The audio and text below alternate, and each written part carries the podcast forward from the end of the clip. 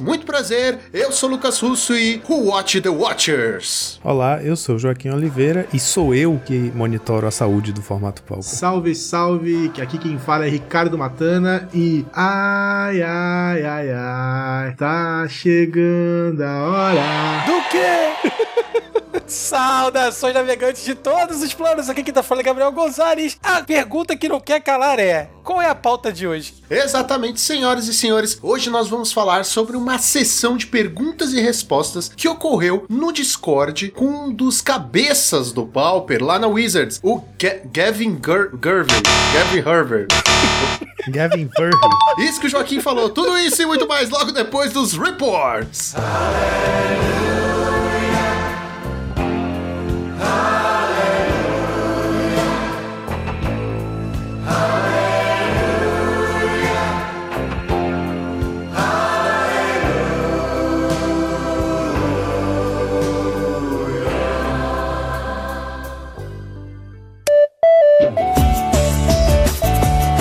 Muito bem, Joaquim, preparado para mais uma semana de Pauper neste maravilhoso podcast. Lembrando, Joaquim, que nós somos patrocinados pela X-Place. Exatamente, a X-Place é uma das melhores lojas de Magic deste país maravilhoso, Joaquim. E utilizando o cupom de desconto Monarch5, você ganha desconto em toda a loja. Não é só produto de Magic, você pode comprar o que você quiser na loja. Quer comprar board game? Compra board game. Quer comprar Pokémon? Compra Pokémon. Quer comprar Shield? Compra Shield. D20 pra poder entrar na dungeon. Tem lá, tem tudo na X-Place. Se você quiser comprar artigos de D&D, eles têm, certo? E você utilizando o cupom de desconto, além de ajudar demais o time a crescer e produzir cada vez mais conteúdo para vocês, vocês ganham desconto na loja. X-Place, onde o seu XP vale o dobro. E lembrando, Joaquim, que nós temos o projeto do Padrim, Joaquim, veja só. Para vocês que gostam demais do que nós produzimos aqui, nós abrimos o projeto do Padrim. O link está na descrição. São vários os planos, um melhor do que o outro, e um deles te confere receber um podcast exclusivo por mês. E nós já gravamos esse podcast, Joaquim. É, cara, pois é. Por sorte, nossos padrinhos já assinaram acima desse nível, então isso garante que todo mês vai ter episodinho extra aí. Mais trabalho. É, mais trabalho. Mas foi muito divertido, muito bacana. Então fica esse teaser, né? Pra quem gosta muito da gente e quiser ver mais um episódio por mês, tá lá exclusivo pros nossos assinantes. E lá nós não falamos apenas de Magic, certo, Joaquim? Porque esse episódio, em especial, nós falamos de uma coisa que nós amamos de coração e odiamos de coração. Assim como Magic. Verdade. é. Que é o quê? Star Wars. Falamos de Star Wars. E para conferir este podcast extra exclusivo, só sendo um padrinho exclusivo do Monarchs. Então, pessoal, entrem no link, se inscrevam, certo? Que é conteúdo exclusivo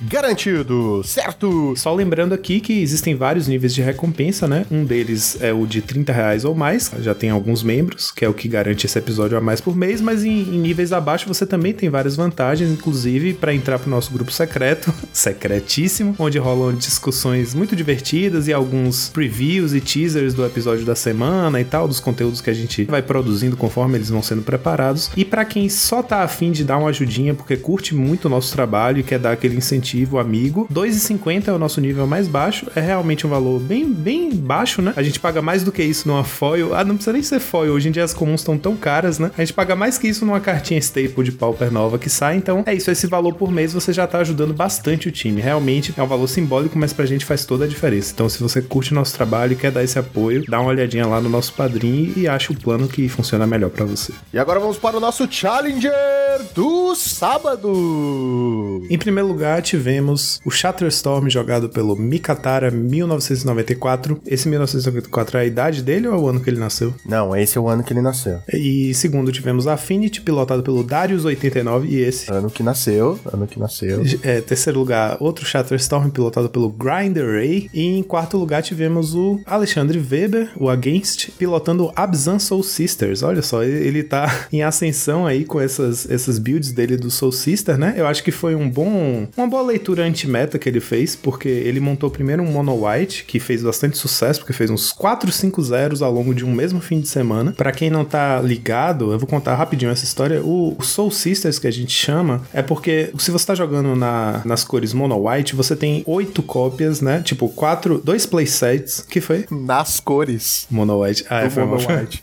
Nas cores do Mono White. É que é branco e, e E branco. branco, gelo. é. É, WW. aham. Não, brinca... peraí, deixa eu refazer. Pode ir, pode ir. Não, não, eu vou começar. Ah, não, não vou cortar. Só para dar um breve histórico, né? Essa versão que a gente está se referindo aqui, desenvolvida pelo próprio Alexandre Weber, foi um mono white. É, se você tá na cor branca, né? é, você tem acesso a oito cópias de um efeito. É o seguinte: é uma criatura 1/1, uma mana branca, que quando outra criatura entra no campo de batalha, você ganha um de vida. Uma delas se chama Soul Warden e a outra se chama Soul's Attendant. Então a gente chamava, costumava chamar esses mono whites com essa temática de ganhar muita vida e fazer muita fish de Soul Sisters, por causa desses nomes, né? Soul Warden, Soul's Attendant. Só pra vocês saberem de onde vem. E aí a gente tem mais uma cópia no branco que não custa um só, custa um qualquer em um branco, que é 1/1, que é o Suture Priest. É um clérigo, Firexiano clérigo agora, ele ganhou um segundo tipo, que é o seguinte: quando outra criatura entra no campo de batalha sob seu controle, você pode ganhar um de vida. E quando uma criatura entra no campo de batalha sob o controle de um oponente,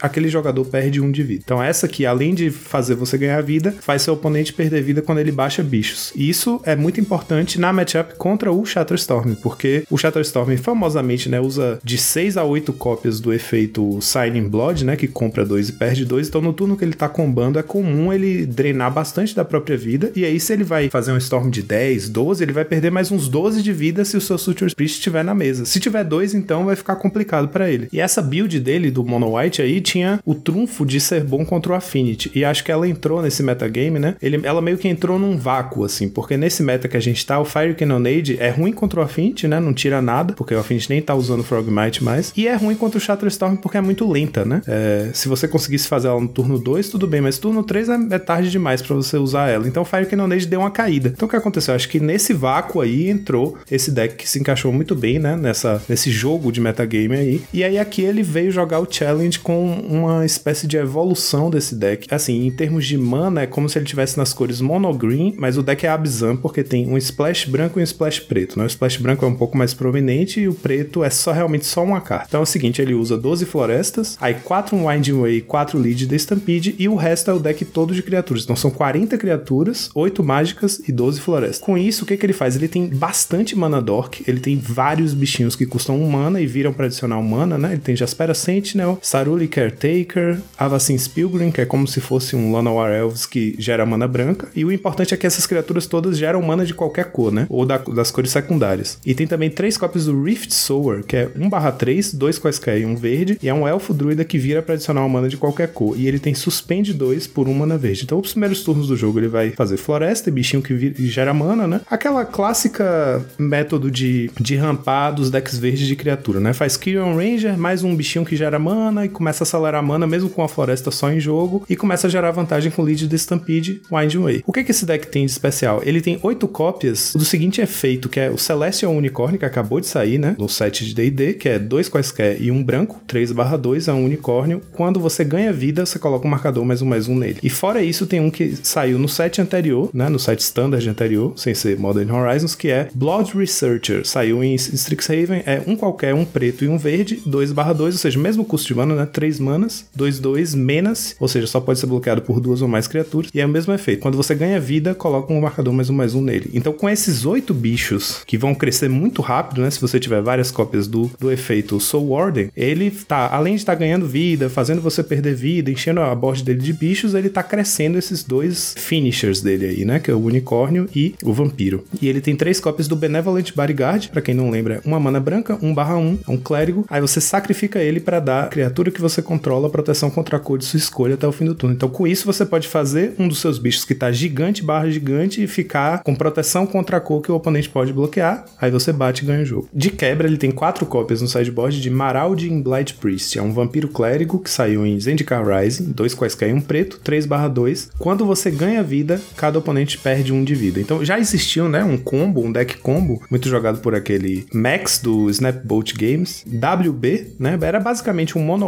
white Soul Sisters com o Splash preto só pra usar esse cleriguinho aí pra poder fazer o oponente perder vida toda vez que você ganha vida. Então ele tá com esse backup aí no side, né? Provavelmente porque se ele tiver contra um Storm, contra um Affinity, ele não vai ter tempo, né, pra ganhar assim no main deck, então fica pro side aí pra decks mais de control e tal, que basta o bicho entrar que ele já tá drenando. É interessante porque essa base de mana dele, né, que usa vários bichos que geram mana de qualquer cor, permite que o side tenha a resposta de todas as cores. Então ele tem o Drifter, tem o Blight Priest que é preto, tem Dust to Dust contra o Affinity, várias outras coisas contra o Affinity, Gorilla Shaman, Ancient Grudge, o, o Masked Vandal, que é aquele shapeshifterzinho 1/3 quando entra exila um artefato, então cheio de resposta aí contra o Affinity no side. Interessante, né? Porque é uma novidade esse arquétipo aí. E ele fez top 4 de um challenge, é um bom resultado, um ótimo resultado. É mais impressionante ainda por ser Soul Sister, que é um deck bem bosta. Era, né? Era. Era, era. Sempre foi, sempre foi. É, a gente tem ganhado realmente umas ferramentas aí pra incrementar o arquétipo, né? Com esse unicórnio que, ganha, que cresce, o, o vampiro que cresce e esse outro vampiro que faz o oponente perder vida. Dá pra dar um, um tom mais combo pro deck, né? Então ele começa a ter payoffs, porque eu acho que era isso que faltava no Soul Sisters antes, né? Na build anterior. Porque você tentava ganhar enchendo a board de bichinhos e batendo e tentando pumpar seus bichos era, era muito frágil. Agora ele tem mais consistência. Era tipo um elfos branco. É, tipo elfos brancos, exatamente. Em quinto lugar tivemos Affinity, pilotado pelo Ramuda. Em sexto lugar, Affinity, pilotado pelo Is It Necessary? Adorei esse nick, que é Is It das cores Is It, só que é a pergunta, Is It Necessary? Realmente, será que é necessário? Em sétimo lugar tivemos o, um Burn, pilotado pelo jogador Quick Snacks. Uma build bem clássica do Burn, com 3 Curse of the Beast Heart, aí 17 lands, que são 16 montanhas e um Forgotten Cave, e o resto é tudo 4 de cada, as cartas de sempre do Burn, né? Esse aí ganhou tomando Nescau. Porque Quick Snacks, Ele, ele, ele lancha... É aquele de, de morango, quick de morango. Nossa, Quicks. Eu sou velho, tá? Não, eu, sou também, velho. Eu também. Você resgatou aí. Nossa, aquele negócio era muito enjoado, meu Deus do céu. Era corante rosa. Corante e açúcar, é, basicamente. No sideboard dele, ele tem dois Flame Slash, quatro Smash to Smithereens, né? É o- Aquele, a tecnologia que ele tem contra o Affinity. Três Molten Rain. Não vejo nada aqui contra o Shatterstorm, mas também acho que não tem muito que o Burn possa fazer contra o Shatterstorm, a não ser reiçar, né? Por isso é uma escolha que tem ficado cada vez mais popular. Tem sido um dos decks mais jogados. O Burn consegue ganhar com certa consistência turno 3, né? Então seu oponente não combar logo. E também tem aquilo que a gente falou. é, o Shatterstorm tem a coisa de que ele vai acabar drenando 6 ou 8 pontos da própria vida, né? Ao longo do processo do combo. Então, isso aí acelera bastante o clock do Burn, né? Em oitavo lugar, tivemos o Affinity pilotado pelo Petards to Win. E os top decks foram: primeiro lugar, Affinity, 14 decks, 29% do meta. Cheater Storm, em segundo lugar, com 11 decks, 23% do meta. E terceiro lugar, Burn, 8 decks, 17% do meta. E agora vamos para o Challenger do domingo. Em primeiro lugar, tivemos o Affinity pilotado pelo Mogged. Em segundo lugar, tivemos o nosso querido Beiço de Geia, Carlos Roger, nosso queridíssimo jogador, grindeiro. Ele com a build do Beiço, olha só, quem esperava? Do B Ferries, né? O que ele tem de diferente aqui no main, não tão diferente assim, mas assim, as escolhas dele, né, de ferramentas específicas contra o meta foram um Dispel no main deck, um Echo in Decay, dois Echo in Truth, e aí no side, mais um Dispel, mais um Echo in Truth e três Duress. Em terceiro lugar, tivemos Shatterstorm, pilotado pelo Andrew 1232. 1232 é o ano que ele nasceu? É o ano que ele nasceu. Ah, beleza. Pô, é bem idoso. Com esse cara. certeza. Em quarto lugar, tivemos Fogtron, pilotado pelo jogador DZZ. É uma soneca? D.ZZ, o sono. A soneca. A abelha, pode ser também. A colmeia. Aqui, essa build, a gente teve uma cópia de Fengrain Marauder no main deck, né? A gente tem visto que a build atual do Tron, que tá vingando, é com Fengrain no main mesmo. Esse aqui tá com um só. A gente tem visto duas cópias normalmente. Aí aqui, a grande, eu achei a, a grande escolha extrema dessa lista, quatro cópias de Dispel no main deck, cara. Esse cara aqui não vai morrer pra Fling, não vai, não vai deixar o, o Shatterstorm fazer nenhum ritual. Caraca, que exagero. É Caraca. muito, né? Deck 4 é muito. Um Echo in Decay, um Echo in Truth, quatro Moments Peace também no main deck. E aí no side ele tem mais duas cópias de Fangre Marauder, né? Pra um total de três com o main. E três cópias de Ancient Grudge também. Também já virou E mais quatro cópias de Dispel. Só se, faltou. se tivesse como, acho que ele usaria. Ele tem quatro Blue Elemental Blast, quatro Red Elemental Blast. É como se fossem mais oito Dispels. Meu Deus, que exagero. Em quinto lugar, tivemos o Jimmy Ferris, pilotado pelo MSS Kimboli, que também é um jogador brasileiro, com a build semelhante à do Beiso lá. Quando a gente fala isso, a gente se refere à distribuição das criaturas, que são 3 Fairy Seer, 3 Ninja, 4 Algor, 4 Spellstutter, 2 Thorn e 2 Gourmat. 18 criaturas no total. E aí as escolhas dele de anti-meta no main deck é 1 Durez, 3 Echo in Decay, 1 Echo in Truth. Aí no side mais 2 Durez, mais 2 Echo in Truth e 2 de Vest, né? A gente já falou que o B não tem como lidar muito bem com artefatos resolvidos, então lida com artefato na mão do oponente. Em sexto lugar tivemos Shatterstorm, pilotado pelo Welixu.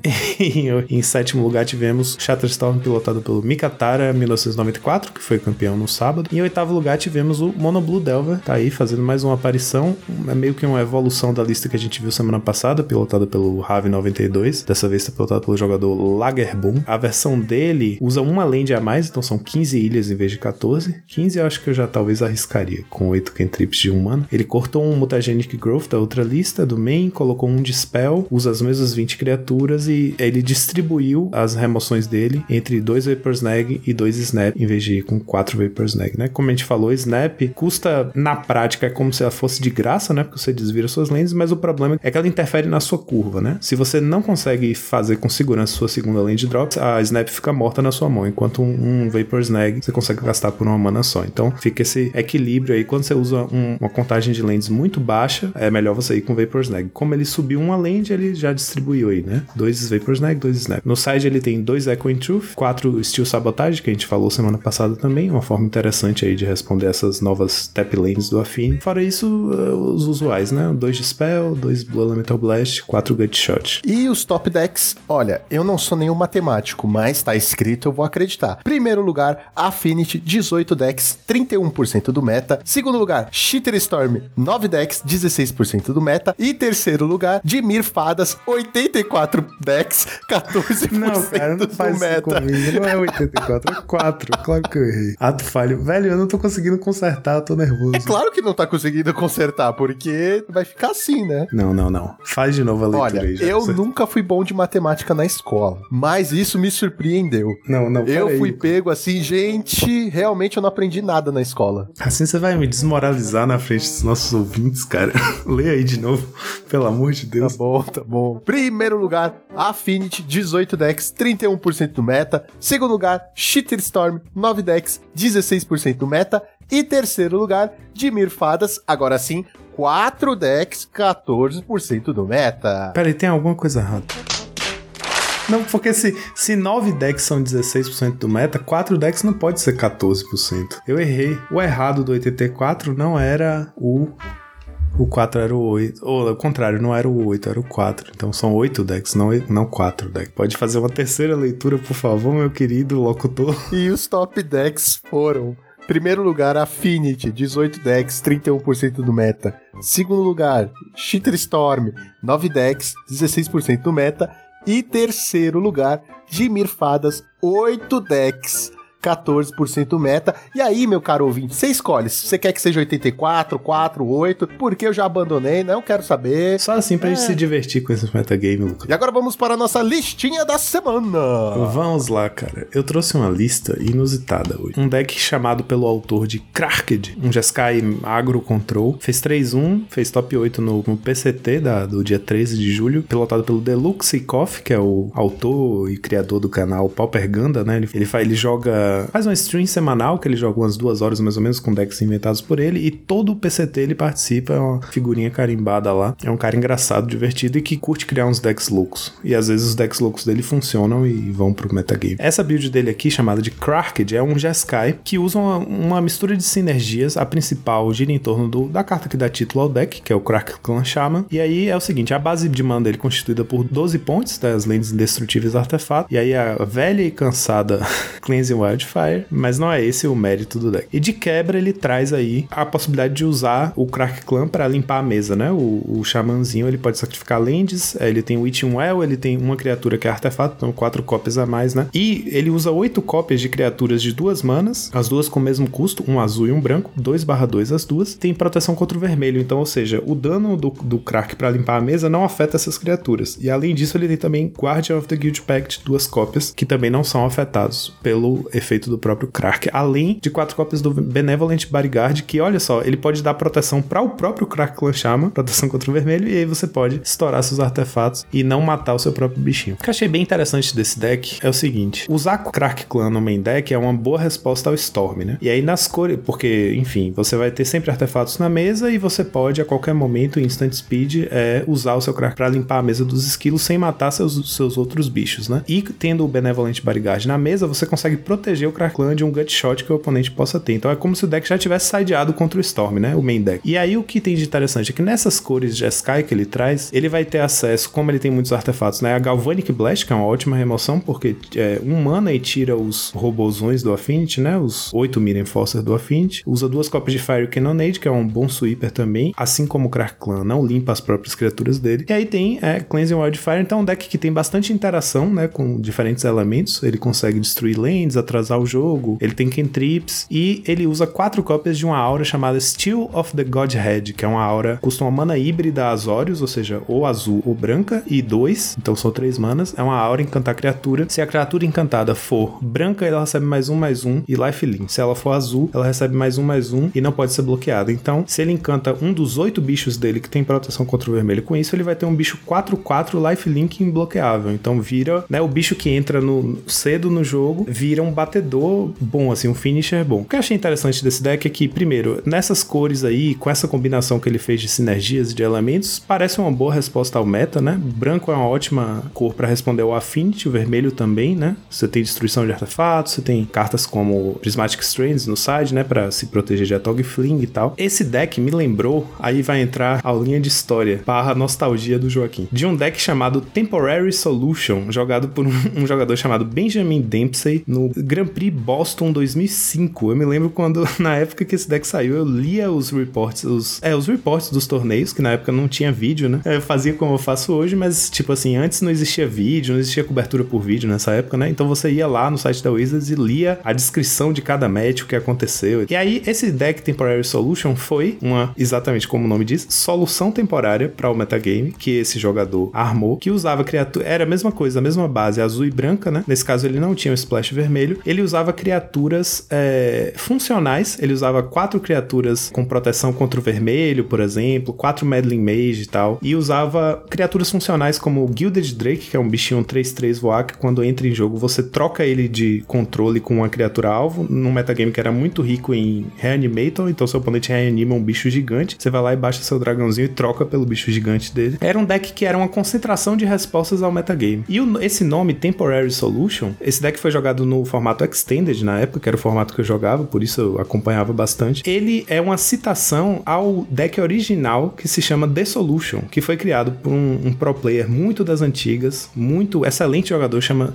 Zvi Moshowitz, que foi campeão do Pro Tour Tóquio em 2001, que era bloco construído de invasão na época, cara. O bloco de invasão teve uma predominância muito grande de cartas vermelhas, como Kavu, é, Flame Tongue Kavu, que quatro manas entra e dá 4 de dano em uma criatura, e usava Fires of Yavimaya, então tinha muitos RG agro absurdamente rápidos e, agressivos, e aí ele fez esse deck que se chamava The Solution, e tanto foi The Solution que ele ganhou o Pro Tour com o deck, e o deck virou um deck de metagame, mas foi a mesma coisa, foi um metacall que ele fez, levou pro Pro Tour e foi campeão. E nessa lista dele, usava quatro cópias do Galinas Knight, que tá na mesma lista do é, Deluxe Coffee. Galinas Knight é UW, custa UW, 2/2 e tem proteção contra o vermelho. Como na época o vermelho era uma cor muito forte, né? Fazia sentido você usar um bicho 2/2 por 2 manas com proteção contra o vermelho, simplesmente porque tinha muita coisa agressiva vermelha no field. Usava também o Crimson Acolyte, que a gente vê bastante nos sides, né, do Pauper, que é um qualquer e um branco, é 1/1, proteção contra o vermelho, e você paga uma mana branca, a criatura alvo recebe proteção contra o vermelho até o fim do turno. Ele usava de main deck também, então é uma, né, tipo, um deck que respondia a um field muito agressivo vermelho e o resto as mágicas eram mágicas bem honestas, digamos assim, formas de interagir bem honestas. É,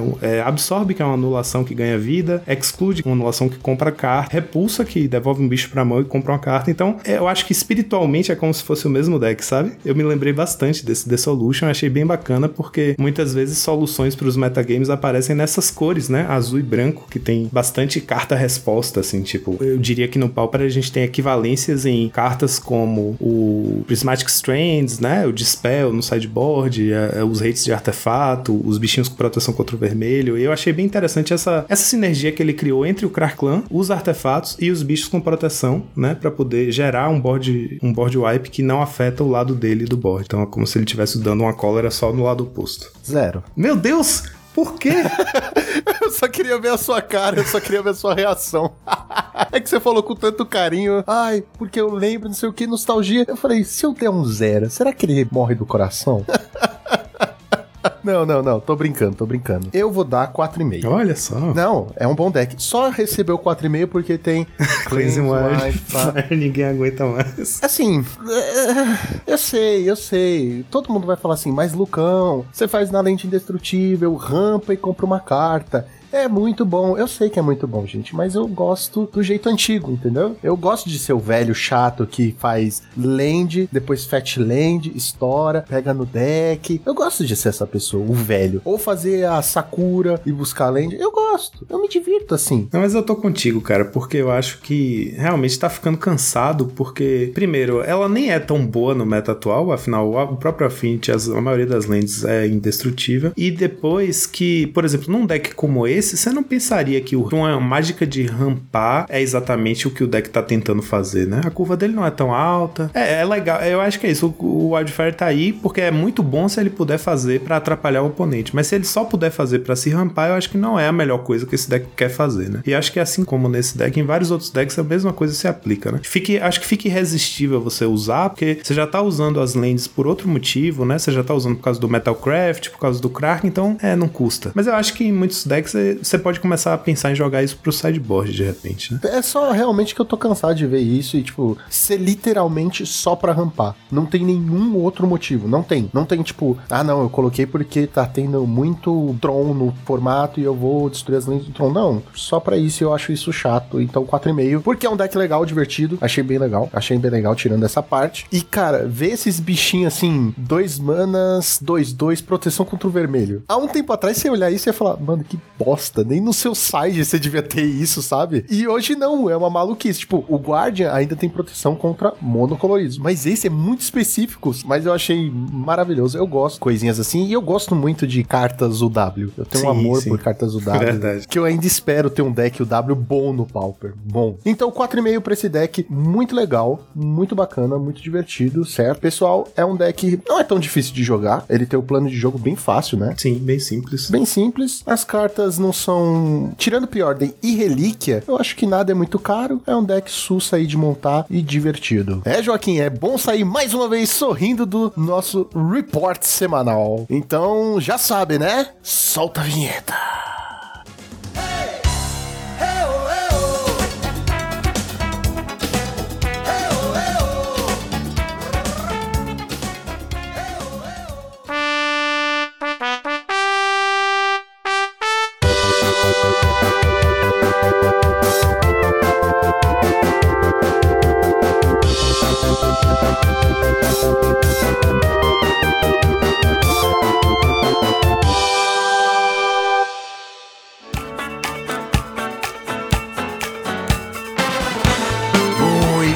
Senhoras e senhores, estamos aqui com esse time de especialistas mais uma vez para falar sobre essa sessão de perguntas e respostas sobre o nosso querido formato. No dia 6 de julho, rolou uma sessão de perguntas e respostas com esse cara que é o Gavin Verhey, é um dos designers da Wizard. E ele já fez antes, de uma outra vez, logo antes do banimento do Fall From Favor, ele fez a mesma coisa, porque ele é muito coligado com Alex Ullman. Então, no Discord do Alex Ullman, que é, se promove como o Discord do Pauper, digamos assim, Gavin já foi duas vezes, essa foi a segunda vez, que ele compareceu lá para uma sessão de perguntas e respostas em que os usuários do Discord deixaram várias perguntas salvas lá para quando ele fosse, e ele, quando chegou, deu uma rápida lida, ele selecionou algumas e respondeu essas perguntas. Então a gente tá aqui hoje para cobrir isso porque é, a gente acha, nossa posição é que essa sessão de perguntas e respostas revelou umas coisas bem interessantes a respeito de como a Wizards enxerga o Pauper, né? Como o nosso formato é considerado pela nave mãe e que eu acho que teve teve pouca repercussão na comunidade brasileira. Eu acho que pelo fato, talvez, de as perguntas terem sido conteúdo todo em inglês, né? E todo por escrito, uma coisa meio exaustiva, foram perguntas demais. Então o que, que a gente fez? A gente selecionou aqui 10 perguntas que a gente vai ler para vocês numa versão traduzida por nós aqui livremente, mas focando no conteúdo. O que importa é que na tradução é basicamente a mesma coisa que ele falou em inglês, fica mais fácil, a gente vai ler as perguntas, ler as respostas e discutir as repercussões. A primeira pergunta que foi feita, né, que nós temos aqui foi: Sei que muita gente ficou feliz com a rapidez de vocês quanto ao banimento de Fall from Favor, mas desde então não vimos nem ouvimos nada da Wizard dizendo qual a opinião de vocês sobre a saúde do formato PAL. A Wizard estava satisfeita com o estado do Pauper pré-MH2? A Wizard está satisfeita com o estado atual do Pauper? Aí o nosso querido Gavin Verver. Não. Gavin Verg. Ver, Verg? Eu não vou acertar. Quando chegar no- Gavin, chama ele de Gavin. Gavin. Gavin, o Gavin.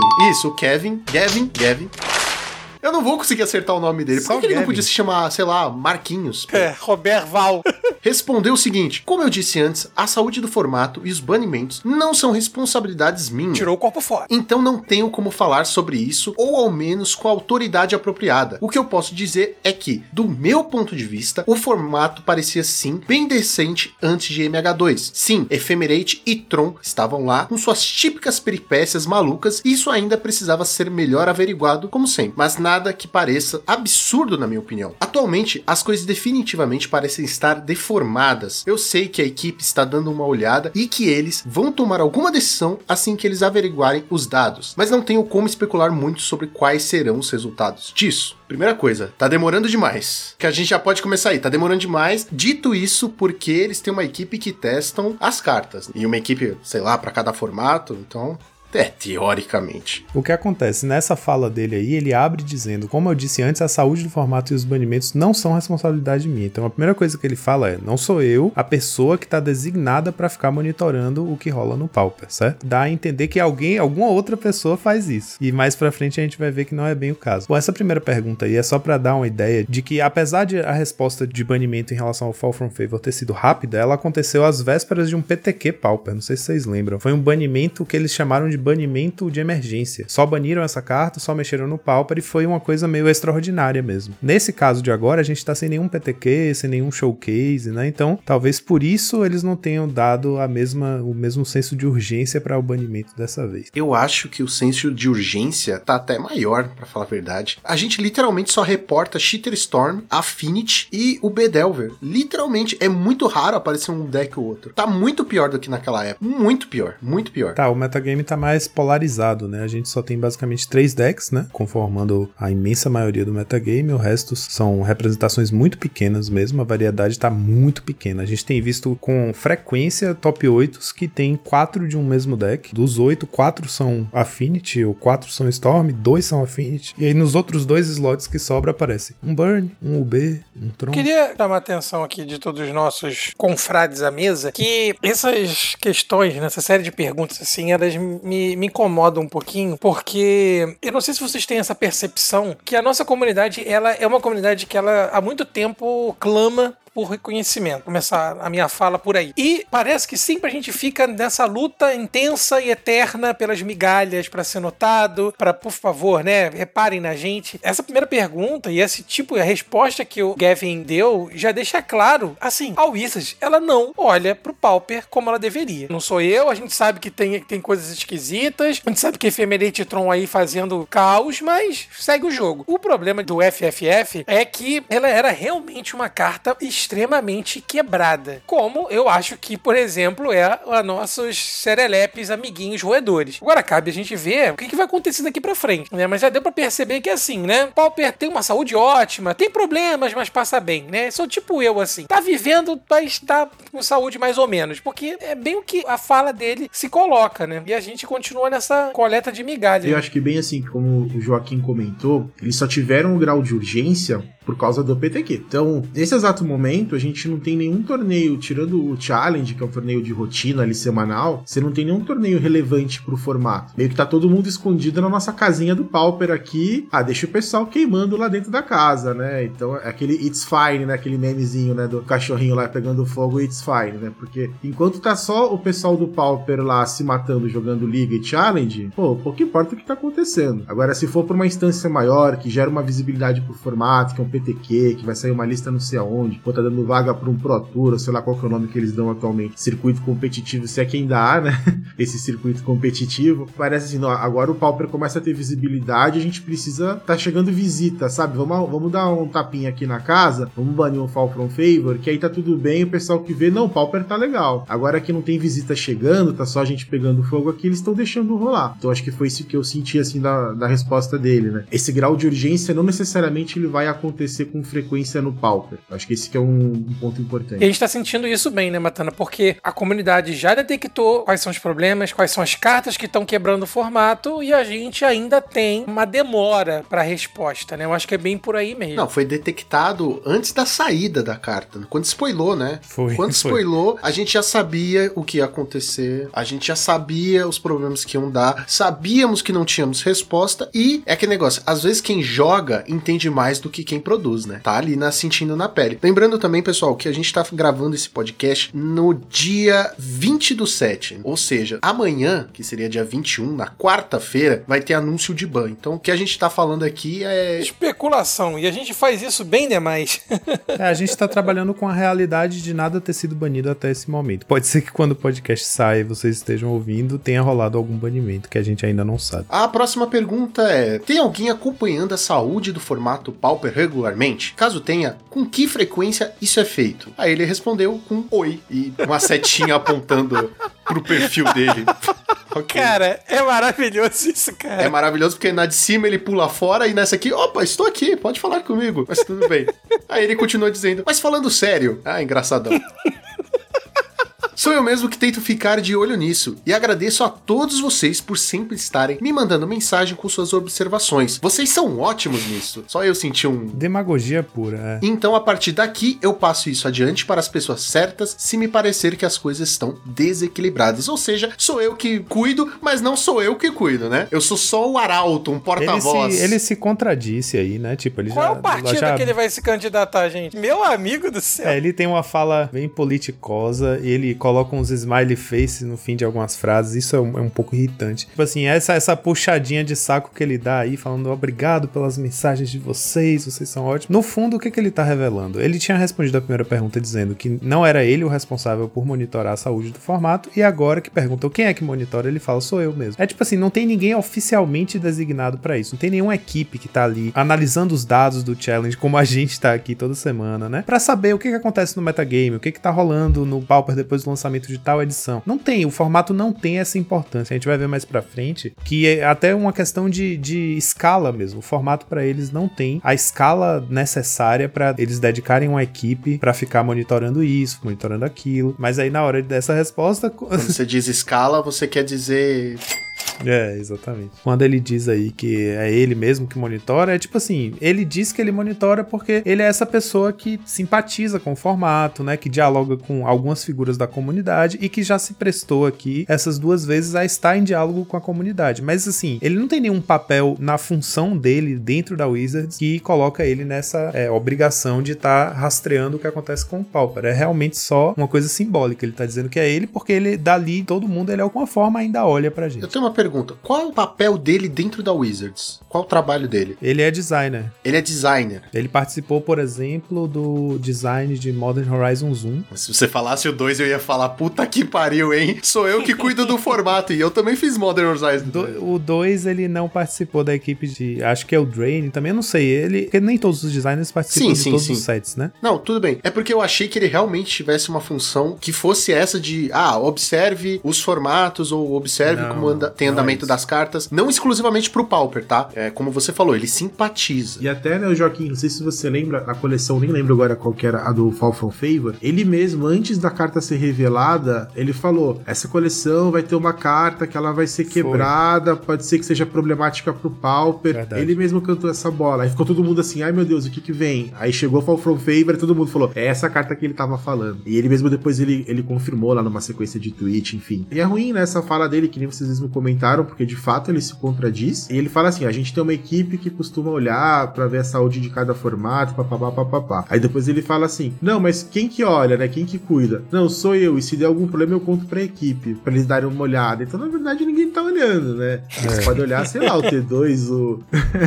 Acho que é muito que nem o Joaquim falou também. Esse monitoramento não me parece ser alguma coisa embasada, sabe? Que tem alguém lá, de fato, pegando todos os challenges, liga, sei lá, que número que eles tiverem lá para trazer algum, alguma linha de win rate. Não me parece que tem esse trabalho tão detalhado, né? Parece muito mais assim, o Human vai lá, tipo, manda mensagem pra ele, pô, meu, rola aqui que tá, tá rolando uma treta aqui, dá uma olhada. Aí ele vai lá, opa, tudo bom, amiguinhos? O que que está acontecendo? Não, tudo bem, eu vou falar lá pros meus colegas pra ver, para te ajudarem, sabe? Eu senti muito disso, assim. Então, a gente já tava ali já infeliz com algumas coisas, a gente começa a ficar ainda mais triste, né? Sabendo que de fato a, a nave mãe, a Wizards, realmente faz pouco caso, não, não tá olhando pro formato. E isso acaba sendo muito preocupante quando a gente pega essas respostas das duas perguntas iniciais dele, né? A gente sempre soube que ela nunca olhou pro formato, né? Nunca deu a atenção devida. Eu acho que o que incomoda mais nessa questão, né? Nessa resposta dele, foi o fato dele falar: ah, tem, sou eu. Quando na verdade não é ele, né? Ele tem que passar pra um terceiro e não necessariamente esse terceiro vai dar atenção. Acho que teve um ano só, Lucão, que eu acho que a gente ficou com aquela sensação de que, opa, o Wizard está olhando diferente. Comunicação. Que foi 2018 ou 2019, que foi quando houve o sancionamento Isso. do Pauper. Eu chamo de unificação, acho mais bonito. Isso. e eles fizeram, se eu não me engano, foi o primeiro PTQ Pauper também, IRL, que foi um paralelo de um GP, alguma. Então você falou assim: caramba, PTQ Pauper, os caras sancionaram. Agora a porra ficou séria, sabe? Tanto que o pessoal já começava assim: vamos ter GP Pauper, e não sei o que, Pro Tour Pauper. Tinha uma galera que se empolgava assim, e hoje a gente vê que esse tipo de movimento é utopia. Então acho que é muito disso. É, né? eu acho que, na verdade, aquele movimento foi mais para de alguma forma, gerar lucro do que necessariamente você estar cuidando do formato, estar observando o formato de perto e se importando com ele, né? Agora, na próxima pergunta, a pessoa foi lá e falou assim: Você acha que a habilidade de rajada, que é o Storm, é apropriada à raridade comum? Aí ele respondeu, né? Não, eu não acho que a habilidade seja apropriada. Aí ele fez uma carinha, tipo, dois pontos P. É, matam, cara.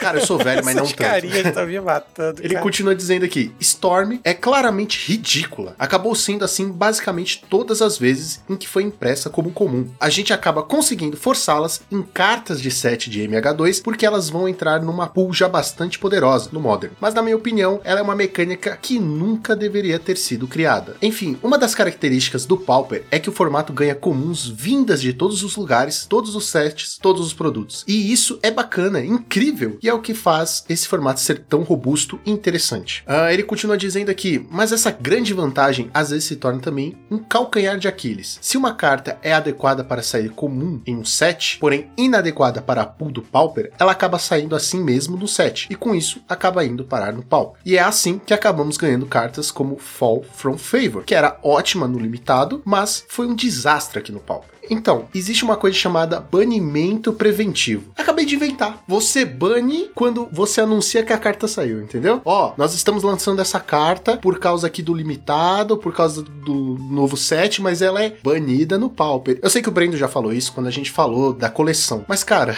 eu prefiro que a pessoa fale assim, ó, é banida por X motivos, muito poderosa, do que a gente ficar aí nesse metagame desastrado, desgraçado e terrível que a gente tem vivido. E não é como se fosse ser uma atitude inédita, né, Lucão? Porque a gente já viu coisas muito parecidas acontecendo. No ano de 2019, teve uma carta do Standard que já saiu banida pro Commander. A gente acabou de ver essa semana, eles lançaram no Arena um formato que chama. É como se fosse um preview do Standard pós-rotação, né? Standard 2022. E nesse formato, como boa parte da pool do Standard vai cair, né? Já não tá disponível, algumas cartas que lidam com uma carta problemática que acabou de sair no set de DD não vão estar tá na pool desse formato. E ela cria um combo que é impossível de interagir. Um combo que deixa você invencível com a lente que vira criatura. Então. Lembrando que isso é no melhor de um, tá? Isso é um formato exclusivo do Arena, mas assim, eles fizeram também. Baniram a carta de um set que acabou de sair porque sabiam que ela ia criar um combo muito problemático para esse formato específico. E outro exemplo que a gente tem é que as cartas do arquivo místico, né, Mystical Archive, que saíram em Strixhaven, algumas delas arbitrariamente foram escolhidas para já saírem banidas no, no histórico, que é o formato também exclusivo do Arena. Tipo assim, as cartas que saíram naquele set entraram pro histórico, fora tal e tal e tal e tal cartas. Foram Bolt, Counter Spell, não lembro mais quais. Uma série de Tem cartas. algum exemplo, Joaquim? Quando houve a unificação do Pauper mesmo, Rito Torush, né? Já tiveram High Tide, algumas cartas já vieram banidas também. Então, usando o exemplo do próprio Pauper. Tudo bem que não era uma coleção nova, eram cartas que já estavam já no circuito, mas eles mesmos tomaram a decisão já trazendo essas cartas como banidas, né? E se o próprio Gavin reconhece, né, que ele tá dizendo que uma das vantagens, uma das coisas que fazem o Pauper ser bacana, e eu concordo muito com isso, é que ela recebe comuns de tudo quanto é lado, né? Tipo, Commander Legend é um set que saiu focado no Commander. A gente pode jogar com essas cartas, sabe? Por ser um formato externo. Então, isso é interessante. Foi isso que acabou trazendo a mecânica do Monarca pro Pauper, por exemplo. Uma mecânica pensada pro multiplayer, Trouxe né? cast do down. Commander. Trouxe cast down, exatamente. Então, isso realmente é interessante, porque enriquece nosso formato. Mas, se eles sabem que isso também é um calcanhar de Aquiles, né? Ou seja, como ele falou, ele deu exemplo, cartas com Storm são muito fortes pro Pauper. Mas, por exemplo, no, no contexto do Modern Horizons 2, fazia sentido no formato de draft que eles estavam pensando pro arquétipo RG que tivesse uma carta comum de Storm que realmente no, no draft não é tão absurda. Só que se você sabe que ela faz sentido pro draft, mas é muito quebrada pro Pauper, por que que não lança ela banida então no Pauper? Eu não sei, em geral, eu acho que existe, dá pra defender assim o ponto de vista de dar o benefício da dúvida, sabe? Vamos jogar a carta no formato, deixa um tempinho pra ver como o que que acontece. Mas tem alguns casos que são muito extremos e esses dois casos que foram justamente coincidiram com momentos em que ele se colocou, o Gavin se colocou pra conversar com a comunidade, foram Fall from Favor e Shatterstorm, né? Essas duas cartas que as duas foram a mesma coisa. Assim que todo jogador de Pauper bateu o olho na carta, já viu isso aí é problema. Não vai dar certo. Então, tipo, se eles sabem que o Pauper tem esse calcanhar de Aquiles, eu acho que deveria ser a responsabilidade deles garantir que isso não, não significa uma fraqueza tão grave pro nosso formato, né? Pra causar metagames tão Tem um lance também. Eu sei que muita gente vai falar isso. Ah, mas se lançar banido, não gera lucro, né? Tem essa, essa conversa. Porque tecnicamente no T2, se você lança banido, abre o booster e, tipo, porra, tirei a carta que é banida, você fica puto. Mas aí, meu amigo, no Pauper ninguém compra booster, querido. Wizards, nós não compramos booster. A gente pode gostar de abrir booster, mas a gente não sai comprando. Acho que é por isso que eles não gostam da gente.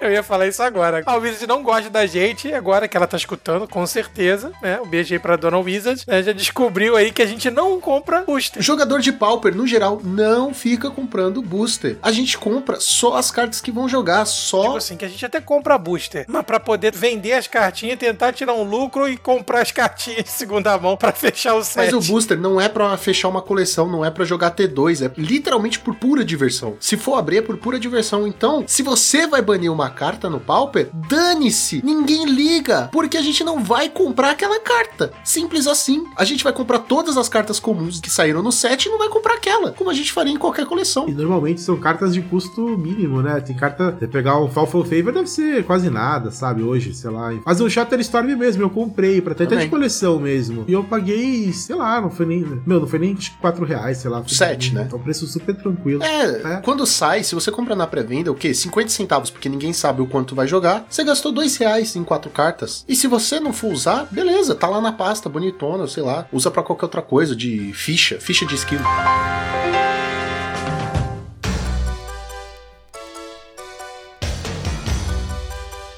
Que um ponto importante que a gente tá levantando, né? Que a gente não. Porque ele foi muito claro na fala dele, de falando assim: quando a gente vai lançar uma carta comum, a gente não tá preocupado com pauta. Bom, isso ele já tinha cantado essa letra na época do Fall from Favor, ele já tinha mencionado isso, que era muito importante pro Limited, etc. Mas aqui ele tá escancarando, que falando assim: olha, eu sou design, eu ajudo lá na criação das cartas, a gente tá lançando coleções novas, e nenhuma delas a gente leva em consideração. Então aquilo que o pessoal falava assim: olha lá, lançaram uma remoção assim, olha lá, eles estão vendo que Gurmag tá opressor no formato e lançaram uma carta que mata Gurmag. Lembra? Tinha, tinha muito disso. Doce ilusão, né, pessoal. É, não, fizeram isso aqui que é pra poder anular o Ephemerate, enfim, né?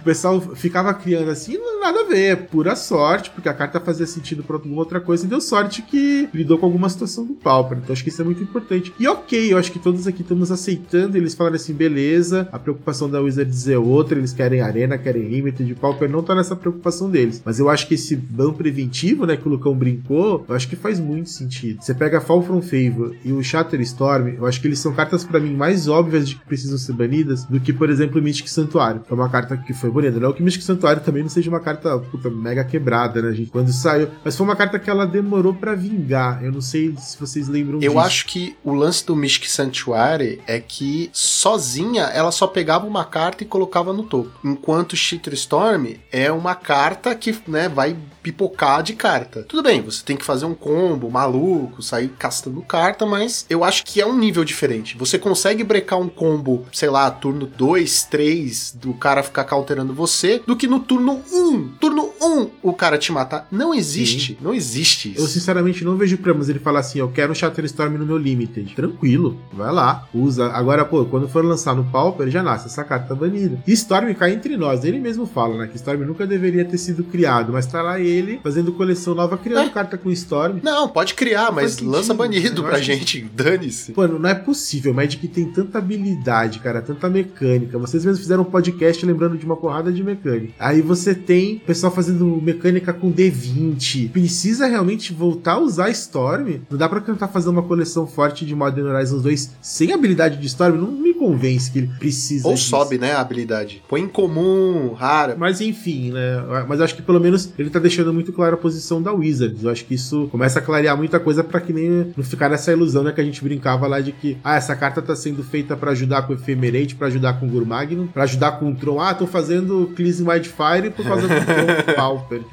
é, realmente é gostar de ser enganado, né? Pegando isso que você falou, tem aqui uma pergunta que foi feita. Alguma carta de MH2 foi testada para o Pauper? Aí a resposta. A gente sem dúvida conversou sobre o Pauper e sobre o impacto que as cartas teriam no formato. Porém, temos um número limitado de pessoas e de tempo. Temos que testar os formatos apropriados e o Limited. E embora eu ame muito o Pauper, ele é insignificante. Eu vou ler de novo. Ele é insignificante em termos de tamanho se comparado a estes outros formatos. A realidade é essa. Eu vou começar falando assim. Eu até acordei aqui. É pequeno, mas essa. É, é, peraí, o Pauper pode ser pequeno, mas é travesso, tá? Respeita o Pauper. O cara fala que nosso É Pauper. melhor um pequeno brincalhão do que um grande bobão. Brincalhão, serelepe. O nosso Pauper é serelepe, tá, seu Gavan? Que absurdo. Eu até, eu até- eu até parei pra prestar atenção no que tava acontecendo. O cara falou que. Eu vou não- começar dizendo, falando sério agora, que a Wizards é uma empresa que faz cartinhas e tem que testar cartinhas. Aí a pessoa vem e fala assim: nós temos um número limitado de pessoas e de tempo. Nós temos um número limitado de pessoas pra fazer o nosso trabalho, que é testar as cartas e fazer as cartas, e de tempo pra testar as cartas. cara. Meu amigo, como? Como? Imagina você tá montando um carro, aí alguém fala assim: Ô, Fulano, precisa dar uma olhada naquela peça que se não olhar o carro explode. Ah, meu amigo, desculpa, a gente tem um número limitado de pessoas e de tempo, eu não posso parar pra ver isso.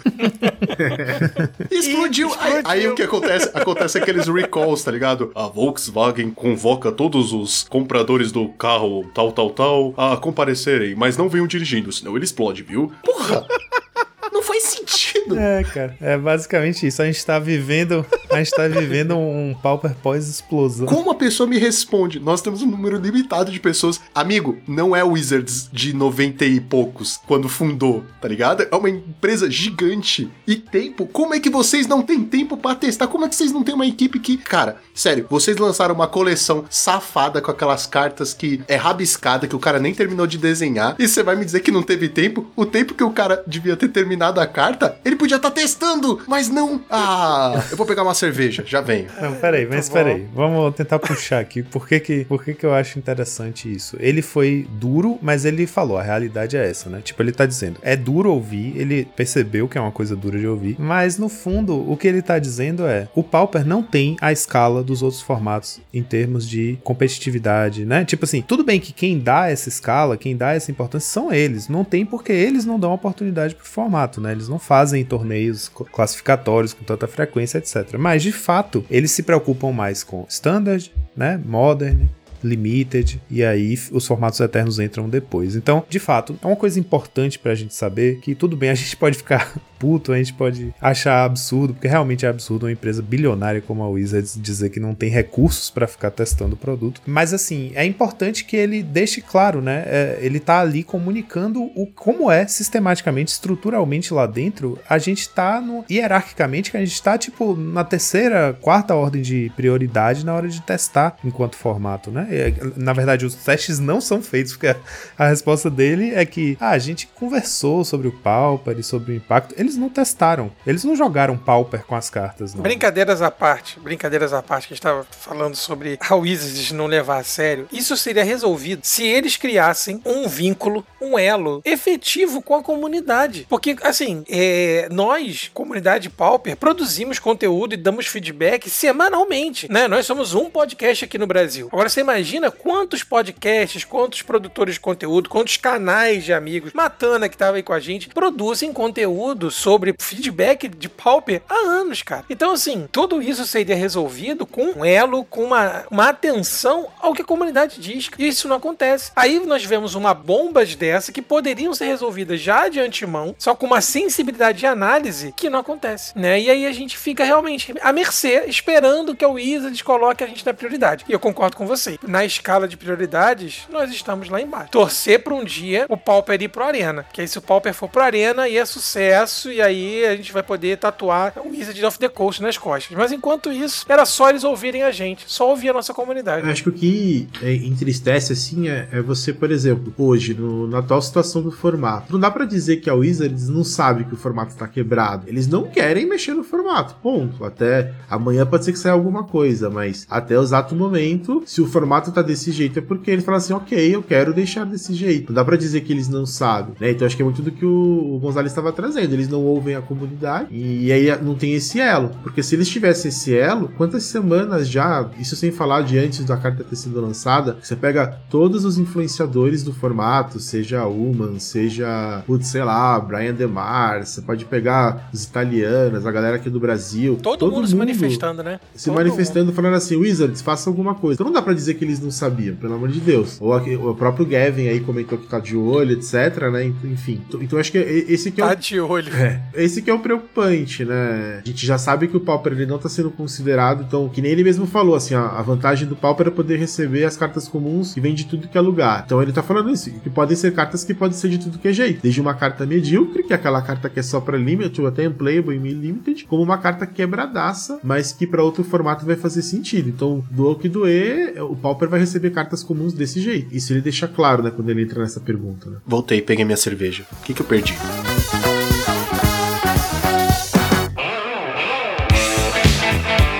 Bom, agora a gente tem uma outra pergunta aqui gigante, parece um bife. Como Vamos assim lá. parece um bife? É que na dublagem, quando tem um texto muito grande, a gente chama de bife. Não, peraí. Não, não, é, é a que tá. É a que tá amarela? Não. É a que tá grifada de amarela? pergunta, A que tá grifada de Ah, preto. a próxima. Tá, tá. Só, só pra vocês saberem, ouvintes, que eu não. Alan, não corta isso. O Joaquim que montou e tá fazendo essas perguntas, viu? Essas perguntas bestas, tipo, mas é o amarelo? Que maldade com Não, o é que você não Joaquim. sabe o que ele me aprontou nos reports. Agora a gente tem essa perguntinha aqui, que parece um bife. Eu não consigo lidar com esse de bife, Nossa, cara. é grande mesmo. É grande. Mas, é importante, mas é importante. Eu espero que sim, porque quando eu chegar no fim eu quero lembrar o que eu falei no começo. Perguntaram: na comunidade Pauper, já se sabe muito bem que a essa altura. Não, Lucão, essa não é pra ler. Mas tá em preto. Tá aí, Por isso, por isso Não que eu tá, perguntei se não era tá. amarela. Ela tá grifada de amarelo e tem um comentário Não, meu tá do escrito. lado. Essa aqui talvez a gente pule pra poupar o tempo. Não tá. Não. Isso aí não vai cortar, não, né, Alan? Vocês não estão vendo Não, meu cara, não tem comentário, comentário. do lado ali, não? Ah, então as notas de edição não entraram. Pula essa, é a próxima. Pula essa. Por isso que eu perguntei, eu devia ter grifado Matando. diferente. Eu achei que as notas que não é sempre pra assim, mim tá? apareciam Às vezes, ele, também. às vezes ele faz um bom trabalho, tá? Bom, agora a gente tem uma pergunta aqui que foi: Você fechou a sessão anterior de perguntas e respostas com a pergunta: O que vocês acham que o Pauper deveria ser? A comunidade ainda parece bem dividida quanto a isso. Fico curioso sobre qual seria a sua opinião, sua perspectiva atual. Idealmente, isso poderia ser usado como ponto de partida para algumas discussões dentro da comunidade através das mídias sociais para que a gente consiga te fornecer uma resposta legítima. Aí tem uma resposta que é do tamanho do mundo, vamos lá. Eu realmente acho que no fim das contas, decifrar isso é tarefa dos jogadores, tirou dele da reta. O Pauper sempre foi um formato feito pelos jogadores para os jogadores. Me lembro que eu jogava com meus brills de teachings em eventos Paupers organizados pelos próprios jogadores de Magic, mais de 12 anos atrás. Mas vou dizer o seguinte: a comunidade Pauper já não é grande. E se vocês ficarem se dividindo, nunca vão atingir a massa crítica que precisam. Trabalhar em conjunto seria importante. Eu sei que existem muitas opiniões diferentes por aí a respeito da saúde do formato e sobre o que deveria ser banido e tal, mas fazer desta uma comunidade inclusiva, onde todos se sintam bem-vindos, mesmo que vocês discordem a respeito de certos aspectos do formato ou sobre quais decks são melhores, seria crucial para a conquista de um espaço maior ao lado dos outros formatos. Criem a comunidade Pauper que vocês querem ver no mundo e o sucesso virá.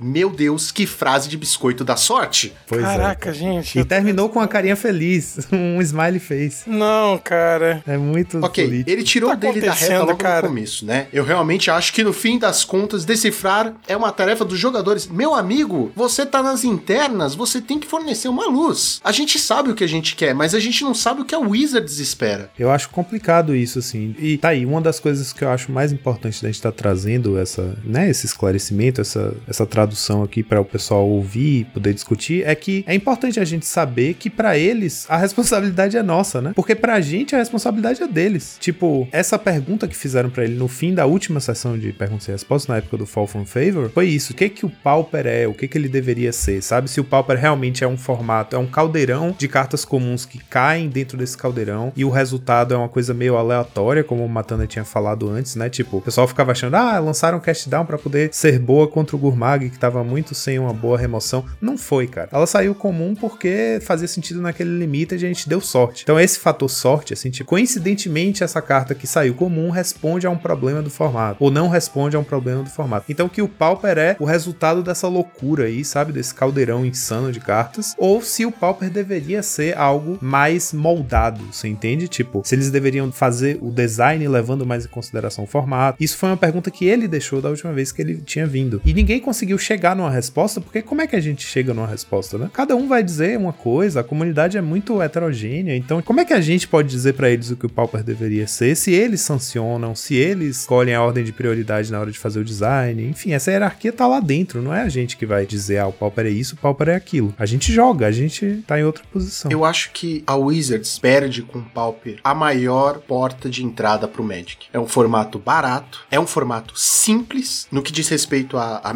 mecânicas, não é uma coisa complicada. Você não tem Planeswalker, você não tem Global, os efeitos não são absurdos, você perde muito com isso. A resposta dele podia ter sido uma coisa, olha gente, o que a gente queria era que o Pauper fosse uma porta de entrada, mas não, nem isso. O pessoal quer que comece pelo T2, que é um formato caro e impossível, né, de se manter atualizado sempre. Segundo ele, para o Pauper se tornar de fato uma porta de entrada para o Magic, depende da gente. É tipo, façam vocês o formato crescer e as pessoas, né? Tipo assim, a- ele tá jogando no- nos ombros da comunidade a responsabilidade de promover o Pauper, fazer ele crescer, trazer gente pro formato. Eu acho que a gente faz a nossa parte, né? É, e fazemos de muito, fato, né? a, a comunidade faz muito isso, agrega muito. O pessoal fala muito que a comunidade do Pauper é um lugar que agrega bastante e tal. Mas assim, acho também que não pode ser é, responsabilidade nossa se o incentivo tem que partir deles, né? São eles que fazem o produto. Então, se eles começam a criar eventos, né, de lançamento, eventos de daqueles que ensinam jogadores a Na verdade, a gente já faz muito, né? Pelo próprio Pauper. Os nossos produtores de conteúdo vivem fazendo live, vivem fazendo eventos próprios, né? Pela Cards Helm. Chegou num ponto que o Thiago Foguete, um abraço, um beijo, Thiago Foguete, que é um, um gênio, um gênio, fez um campeonato onde não valia certas cartas. Ele restringiu as cartas que a Wizard deveria restringir. Veja só. Restringir não, banir. Fez uma é, ele fez a banlist banlist própria. Olha só a que ponto chega a comunidade. A comunidade toma as ações que a empresa não toma. Foguete, você é um gênio. E é, realmente, é, é a comunidade gritando desesperada, né? Quando a gente começa a tomar esse tipo de atitude. E é, e é ruim, assim, porque você começa. O Pauper que ele lutou tanto, pra quem é mais antigo no formato, né, ele lutou tanto pra ser unificado. Você sempre tinha que explicar. Não, mas o que, que é o Pauper? Ah, o Pauper ele é o formato das cartas comuns, mas só as que foram lançadas nas plataformas online. Ah, então é, Ed tu não pode jogar. Não, Ed pode, porque ele foi. é, é, sabe, era um negócio assim que era super difícil de explicar. E aí, assim, eu acho super digno a atitude do foguete, acho que achei bem legal, colou bastante gente. Você vê lá lá o metagame, você vê, pô, finalmente voltamos a ter um metagame diversificado, enfim. Só que ao mesmo tempo, é você pegar a comunidade, você vai começar assim, ah, mas você joga qual Pauper? Pauper da Wizards, o Pauper com a... Pauper do foguete? Do, do Shatterstorm, é o Pauper foguete ou é o Pauper... Daqui a pouco mais um outro produtor de...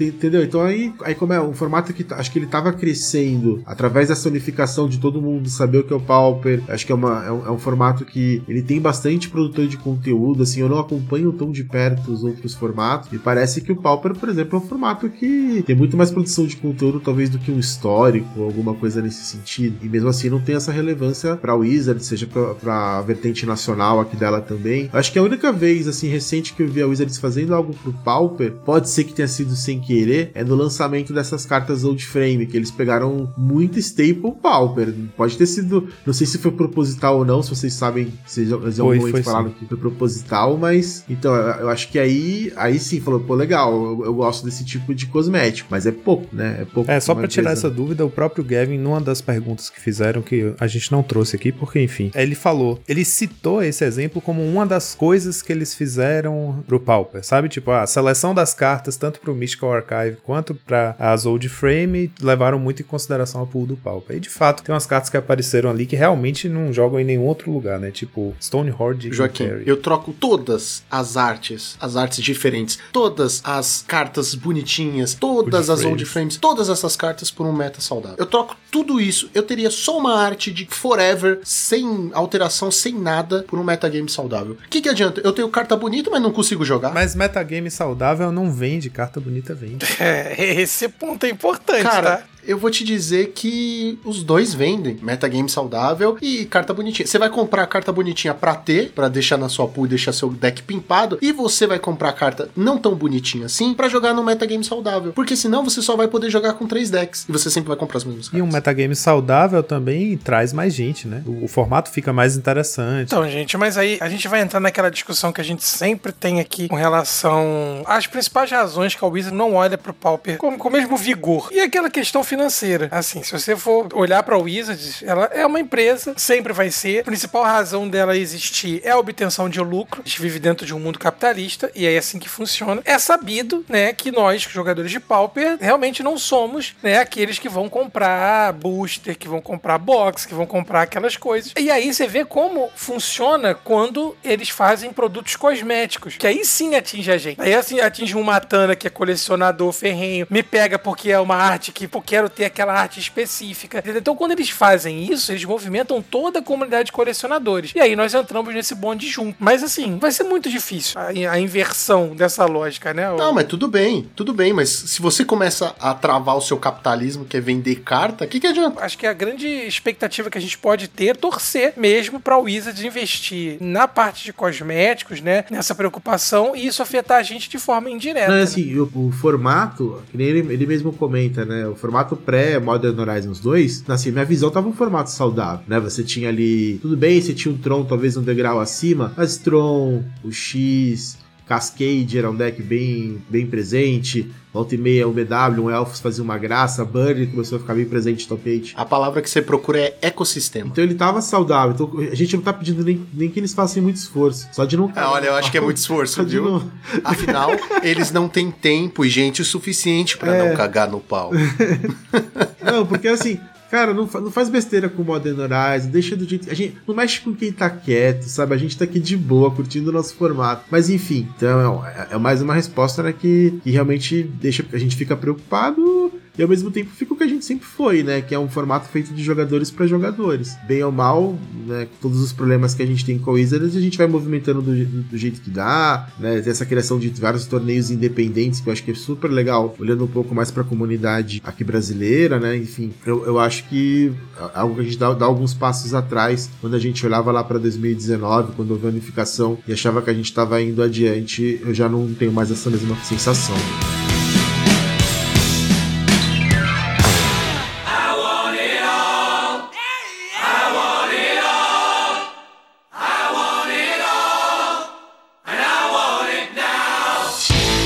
Agora a próxima pergunta é: qual o motivo por trás do aumento do power level das comuns ultimamente? Nos últimos dois anos, temos visto o power level aumentar drasticamente com cartas como Mystic Sanctuary, Astrolabe e Shatterstorm. As criaturas vermelhas e verdes com Cascade e Bonders, só para citar algumas. A maioria das cartas que extrapolam os limites do power level ou foram banidas ou foram muito discutidas como possíveis banimentos. Então ele responde: Quero aproveitar essa oportunidade para chamar a atenção sobre como um design pode ser difícil no Magic. Nas perguntas de vocês, tem várias observações sobre como as comuns estão fortes demais ultimamente e também sobre como as comuns recentes não são tão fortes o suficiente. É difícil de agradar a todos. Eu acho que com mais sets saindo e acima de tudo, mais sets complementares, esse power creep simplesmente vai acabar acontecendo. Mais cartas que não são criadas pensando no standard significa mais cartas atípicas sendo criadas, o que significa a criação de mais coisas que podem criar efeitos inéditos no Pauper. Inédito é uma coisa. Problema é outra, né, Lucas? É, problema é outra. Assim, ele se explica, mas não, não se explica, né? Mas assim, quando ele fala de mais sets, a gente tá vendo, né, um aumento drástico no número de sets que sai por ano na Wizards, né? Se contar todos os produtos, a gente já teve Time Spiral Remastered, Commander Legends, já teve dois, três sets de standard, né? Tipo, Modern Horizons 2, cara, já foram acho que seis ou sete é, edições só no primeiro semestre. É muito set de Magic. Então ele fala, com mais sets saindo e mais sets complementares, que aí no caso são sets que não saem pro standard, né? Como Time Spiral Remastered, que foi especificamente um set para Limited, Commander Legends, que é pensado pro Commander, e Modern Horizons 2, que é pensado no power level do Modern, né? Então, assim, esses sets não são jogados no Standard, eles entram direto para os formatos eternos, que são Commander, Pauper, Legacy Vintage, né? Ele fala de coisas inusitadas sendo introduzidas no formato, quanto mais é, produtos desse tipo surjam, porque se vocês pararem para reparar, de fato, nesses formatos que pulam o Standard, né, que não tem que considerar o Standard, o power level é muito mais alto. A gente viu cartas como Cast Down, né, aparecendo, a gente tem reprints de coisas que são muito poderosas, tipo Bolt, que, como a gente falou, já saiu banido no histórico. Então, o que ele tá dizendo é: sets desse tipo tendem a trazer cartas com power level alto. E a gente viu, por exemplo, no Commander Legends, né,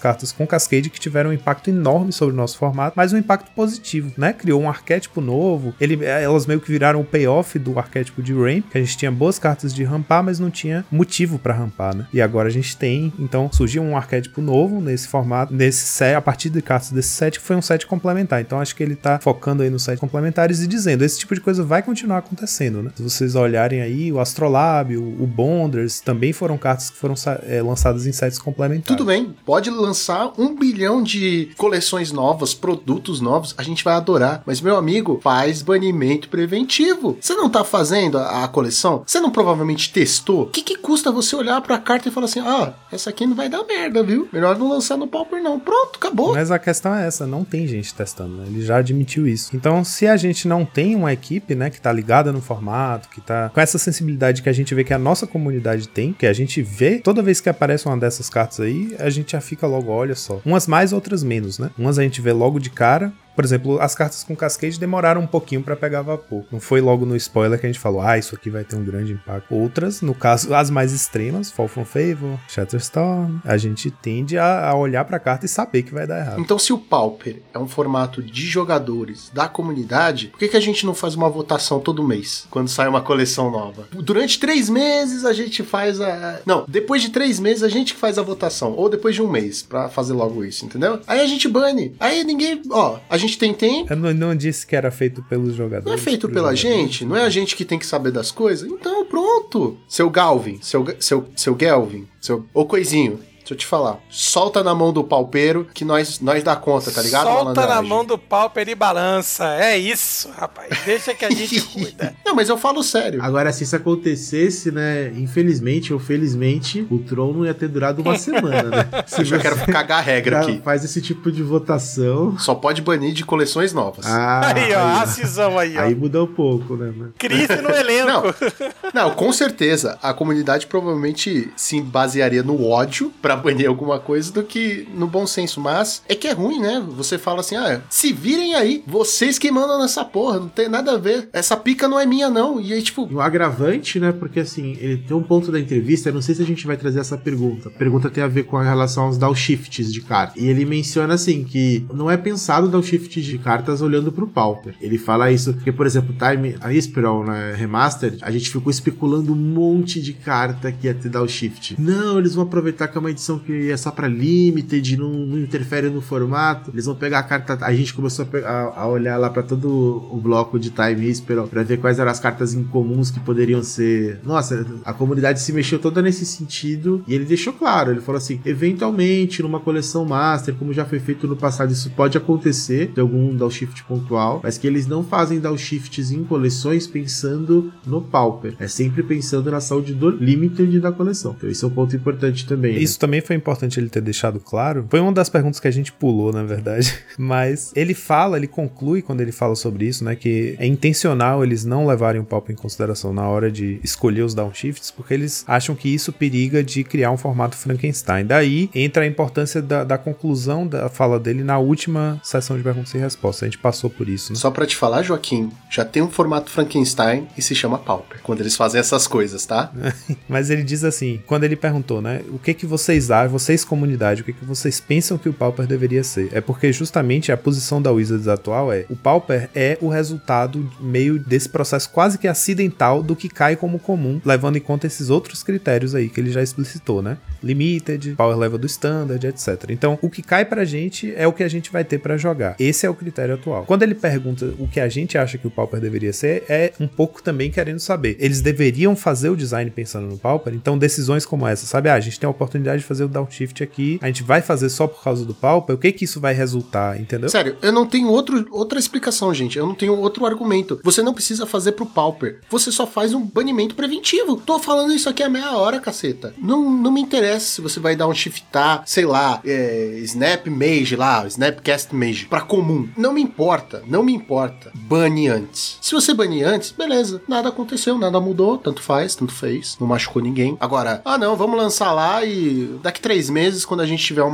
horário na agenda, a gente vê o que aconteceu. Aí são três meses de terror que afastam as pessoas, ainda mais nesse momento complicado que é de pandemia, que a gente não tem nem a lojinha, porque a lojinha, algumas pessoas têm postado em grupos, que alguns lugares estão fazendo, né? Um evento ou outro, é um formato completamente diferente. Ou seja, você tem o formato lojinha, você tem o formato da Wizards e você tem o formato foguete. São três universos do Pauper. Já é Frankenstein, já é. Mas se você banir preventivamente, cara, você resolve um monte de problema. Você não afasta as pessoas, você deixa saudável, todo mundo se divertindo, falando bem do formato, das cartas, de como tá legal jogar e, sabe, como o formato vai crescendo aí. É sério, eu não tenho outro argumento. Eu devia trabalhar na Wizards. Capitão óbvio. Esse vai ser o meu cargo, Capitão óbvio. Vamos ler essa última pergunta aí que cobre um pouquinho disso que a gente tá falando. Então, a última pergunta. Quando é que teremos novas cartas Engage, boas de se construir em volta? Tipo Pestilência ou Torture. As classes de Forgotten Realms pareceram chegar perto disso, porque foi que nenhuma delas saiu como comum. Tem alguma chance delas serem downshiftadas em produtos complementares como decks pré-construídos de Commander no futuro? Pelo visto, esse tipo de downshift não costuma acontecer atualmente. Ele responde. Boa pergunta! Pestilência e Torture são encantamentos antigos de uma época que alguns efeitos muito poderosos, capazes de transformar a board, apareciam em cartas comuns. Hoje em dia, quase não fazemos mais isso. Não é impossível, mas é muito raro. Então, acabamos vendo menos efeitos assim em encantamentos permanentes. As classes não saíram comuns em Forgotten Realms por motivos de poder e complexidade do mesmo. Quanto aos downshifts em produtos complementares, eu até já respondi isso antes, mas nos decks pré-construídos de Commander, nós simplesmente usamos a raridade de algumas impressões anteriores. Mexer nisso só para mudar as coisas no Pauper periga resultar num formato Frankenstein. Já é um formato Frankenstein, mas tudo bem. No entanto, mexer na raridade de coisas assim em sets complementares, tipo Master Sets, é legal e pode funcionar.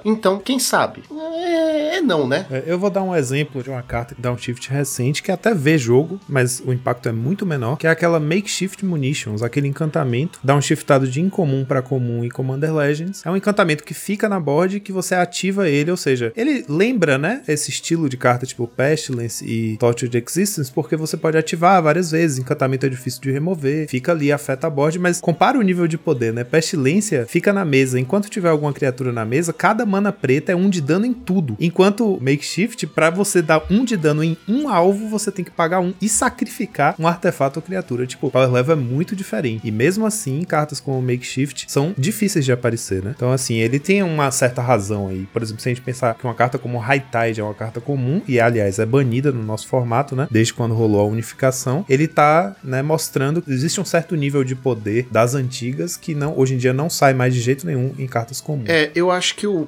Pauper, ele tem um lance de se beneficiar também de efeitos de ephemerate, blink no geral, né? Tem muito disso. Sim, não, sim. so- não tô falando só no Tron, né? No geral. Então, achar uma carta que blink encantamento é muito fácil. E aquela carta classe do Paladino, meu amigo, é uma senhora carta, viu? Se você blinkar ela, ela reinicia, mas quando você completar ela, você volta um bicho do cemitério pro seu campo, é forte, é muito forte. As classes eu concordo que, pelo menos as que eu vi, eu não parei pra ler todas, mas parecem um pouquinho demais pro pau. É, é um pouquinho demais pro Pauper. Eu achei, né? Tem uma lá que você, no nível 2, você compra duas cartas. É isso, você compra duas cartas. É, um mana, um forte. mana, põe na mesa. Não sei quanto vai pro nível 2, você compra duas cartas. É absurdo. Eu acho que também é por isso que até hoje, pelo menos, graças a Deus, a gente não viu nenhum Planeswalker comum, né? Porque eu acho que é também. Eu acho que dá pra comparar certos efeitos que a gente tem no Pauper com um Power Level que quase beira a ter um Planeswalker na mesa, né? Que é aquelas cartas que estão na mesa e que, por uma ativação, fazem um efeito como se você estivesse castando um spell, né? Que é mais ou menos o que um, um Planeswalker faz quando você usa as habilidades de lealdade dele. É tipo como se fosse ali um jogadorzinho castando um spell uma vez por turno. Então, Pestilência é um pouco isso, né? O Tortured é um pouco isso. Cartas defensivas, como o Círculo de Proteção, são um pouco isso também, mas são realmente raras. É, eu acho que é um, é um modelo de carta que realmente eles não estão mais procurando fazer esse em termos de design, né? Ainda mais pra esses sets que são standard, né? Acho que vai ser muito difícil você encontrar uma carta numa pegada de uma pestilência. Essa que você comentou, né? Que tem alguns affinities, acho que o Grix estava usando uma cópia. E me manda mais, sabe? Eu quero cartas assim. Você não precisa ser tão pestilência, não precisa ser tão forte. Mas você mandar cartas assim são bem interessantes, né? E é legal também, porque você pega, por exemplo, o Command Legends, é uma, é uma edição que ela, ela foi bem interessante, né? Pro Pauper, né? Poderia ter, ver novas Command Legends aí, exceto pelo Fall From Favor, né? Tem muita carta. Acho que as cartas, por exemplo, de Cascade fizeram bem danado pro Pauper. Acho que trouxe uma outra vertente aí, um, um arquétipo novo que surgiu, mudando um pouco daquela tríade, né? Entre o X, Monarca Dex ali e Tron, né? Entrou uma, um quarto membro. Então acho que isso foi bem interessante pro Pauper. Então eu acho que eles poderiam tentar ter um carinho ma- maior pelo formato com esse tipo de pílula, sabe? Pega uma edição tipo um Command Legends, faz algumas cartas bacanas que nem o Pirata, o próprio Dinossauro, ou alguns downshifts como foi de Abrade e Cast Down, que pra mim foram super bem-vindos, apesar de serem cartas bem fortes, né? Olhando em termos de remoção. Até o, o Carnonade é, é discutível se é muito forte pro formato ou não. Eu acho que é até interessante ter esse tipo de carta no formato, sendo bem honesto, mas aí cabe a discussão também. Mas acho que, isso- acho que é nesse tipo de carta, assim, que eles poderiam sempre estar contribuindo de uma forma positiva pra saúde do formato. Ele não precisa fazer muito além disso, sabe? Eu acho que esse lance que ele falou do. Ah, a gente só pega as cartas, as raridades das cartas pro Commander e reproduz, né? Eu acho que é um Commander, os decks pré-construídos de Commander são um excelente momento pra você, né? Que nem tava falando aí, mexer na raridade e trazer coisas pro Pauper. Que não faz diferença. Cara, é uma caixinha fechada, sem cartas. Não faz a menor diferença. Você não vai Exatamente, abrir é. aquele deck e vai escolher os boosters. Tanto faz. Exatamente. E Commander, tipo, só tem um de cada carta. Então todas as cartas dentro daquela caixa são da mesma raridade na prática. faz a né? menor É diferença. comum porque foi impressa como comum. É rara porque foi impressa como rara. Mas tem uma de cada. Então tudo teoricamente vale o É mesmo. que eu acho que ele mexe no conceito que eles trazem, né? Porque ele, ele enfatizou muito esse ponto que ele fala assim: a graça do Pauper é ser um formato aleatório, né? Numa linha de que eu tenho N coleções aí, seja coleções standard, especiais, etc., que tem cartas comuns, e essas cartas comuns vão ser válidas para o formato de vocês, que é o Pauper, mas nós da Wizards, quando a gente monta uma coleção, seja ela qual for, a gente não tá pensando em vocês. Então, de certa forma, assim, o que vier, que nem ele comentou, né? Pode vir uma carta medíocre de Limited, como pode vir uma carta quebrada como o Fall From Fame, um Shatter Storm. Ele comenta isso, acho que a graça é essa da aleatoriedade. E quando você faz o downshift, ele entende que ele tá lá mexendo uma pecinha, que ele brinca do Frankenstein. Então, não que eu concorde com o que ele tá dizendo, né? Mas é um conceito que ele tá trazendo. Ele tá falando, se eu vou lá e propositalmente, ah, vou pegar tal carta e vou dar um downshift para resolver o problema do Tron, por exemplo, ele entende que ele tá brincando de Deus e mudando o destino, sabe? Exato. E ele tá comunicando que eles não acham que eles têm esse papel, né? Que eles não devem fazer. Você falou, Matana, que ele falou que a graça do Pauper é cartas aleatórias. Eu não tô rindo com o Shatterstorm no, na jogada. Eu não tô rindo nem um pouco, cara. Eu não acho engraçado, não acho divertido. Então, bullshit. Isso aí que ele falou. Bullshit, bullshit, bullshit. Besteira. Não tem motivo para você não lançar no Commander, no deck fechado. Bonders veio, tá aí, ó. Ninguém tá reclamando. É, mas Bonders é, um, é uma carta nova, né? não é um reprint que mudou de, mesmo de assim, é isso que ele Mesmo assim, ela veio, todo mundo reclamou e continua jogando porque se adaptou. Não, e você vê como o formato mudou rápido, né? Porque o Bonders no, no Commander Legends, ela tava no ápice da funcionalidade. Tinha vários decks ramp, então você tinha tanto o Tron que usa o Bonders, quanto o Orzhov Pestilência que respondia bem aos Cascades, que usava Bonders, e os Cascades usando Bonders, né, para gastar aquele excesso de mana. E agora a gente tá num game que tem zero Bonders, não tem espaço para Bonders, não, não, dá tempo de chegar na mana do Bonders fazer vantagem. É. Então, o Matana tava falando sobre como o Commander Legends foi é, bom pro Pauper, né? E de fato, foi um set que trouxe muita coisa bacana e que contribuiu muito. Então, acho que esse fator aleatoriedade, de fato, vai render situações em que a gente dá muita sorte, sai um set que tem muitas cartas legais, e aí depois a gente dá muito azar. Tipo, o Modern Horizons 2, a gente deu muito azar, cara. É um pouco isso, é um acaso, então por isso eles deveriam cuidar melhor do formato com isso que você tá falando. Banimentos preventivos e ficar mais de olho.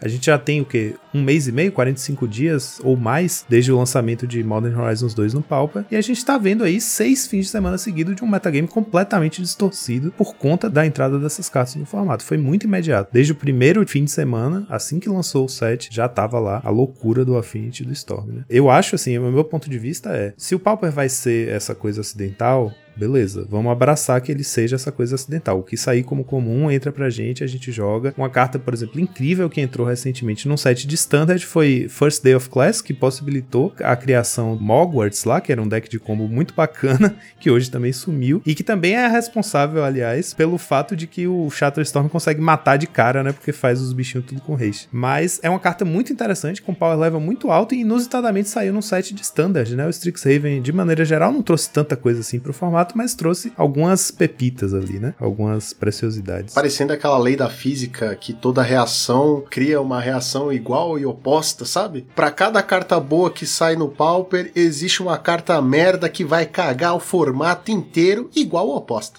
e eu acho que aqui cabe uma reflexão, né? A gente tá vivendo justamente como a gente falou mais cedo nessa conversa, um momento em que a Wizards está bombardeando a gente de produtos, de novos sets e de sets complementares. Então, o tempo inteiro tá saindo set novo que entra pro nosso formato sempre, né? Porque todos vão entrar pro Pauper. Então a gente tá vendo o Pauper mudar numa velocidade avassaladora. E não, é, não afeta só o Pauper isso. Tá vendo isso em todos os formatos eternos, principalmente. Legacy, por exemplo, tá dominado por cartas de Modern Horizons 2 e o Modern nem se fala. Tem decks quase que inteiros com cartas de Modern Horizons 2. Então, essa nova realidade, esse novo jeito de ser, essa nova frequência de lançamentos da Wizards também impacta o que acontece no formato, né? E eu acho que a gente tá vivendo bem isso. Esse efeito, assim, que você tá falando, de uma força que gera uma, uma reação oposta de igual intensidade. Então a gente teve um Commander Legends que teve um impacto bacana, mas pouquíssimo tempo depois sai Strixhaven, beleza, não afetou tanto, mas aí agora sai Modern Horizons 2 que faz o metagame virar uma outra coisa completamente diferente. Os decks de Cascade, que é uma das coisas mais interessantes que surgiram com Commander Legends, estão completamente desaparecidos no metagame agora. Então assim, se veio uma coisa bacana e depois vem uma coisa que vai negar completamente o efeito dessa coisa bacana, o nosso formato vai ficar nessa montanha russa, né? Acho que é uma coisa que a gente tem que refletir e observar também. É, e um ponto que é interessante, né, que eu acho que é diferente de outros momentos, assim, pré-bans, vamos colocar assim, a gente tinha certeza do que ia ser banido, né? A gente leva, por exemplo, pro Astrolab, em algum momento a gente falava assim, não, isso aqui mais cedo ou mais tarde vai sair do formato. Mesma coisa com o Fall From Favor. Acho que o Santuário demorou um pouquinho, mas também chegou um momento que todo mundo falou assim: puta, isso aqui não dá para continuar mais jogando. Agora a gente olha para esse possível anúncio de bug que pode ter amanhã. Acho que Shatterstorm é unanimidade, né? Todo mundo fica muito surpreso se tiver um ban no Pauper de fato e Shatterstorm não tiver nessa lista. Não, não, aí é chutar o balde.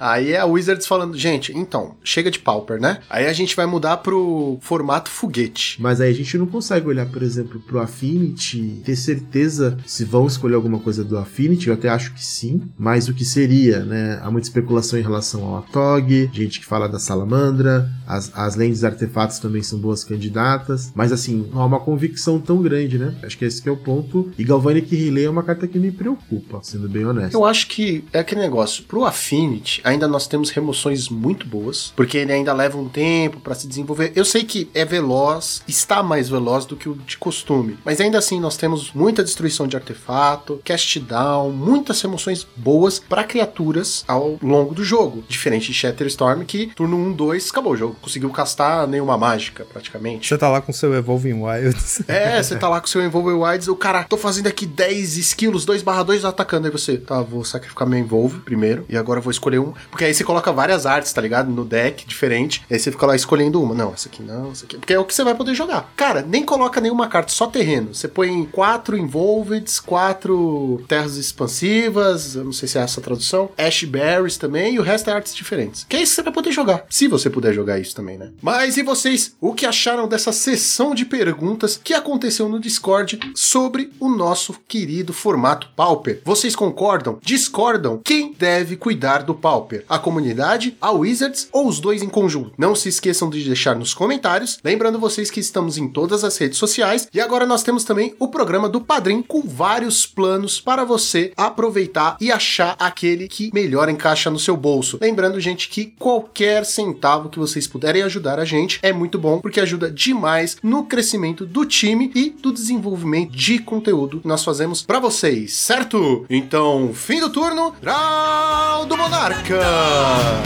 I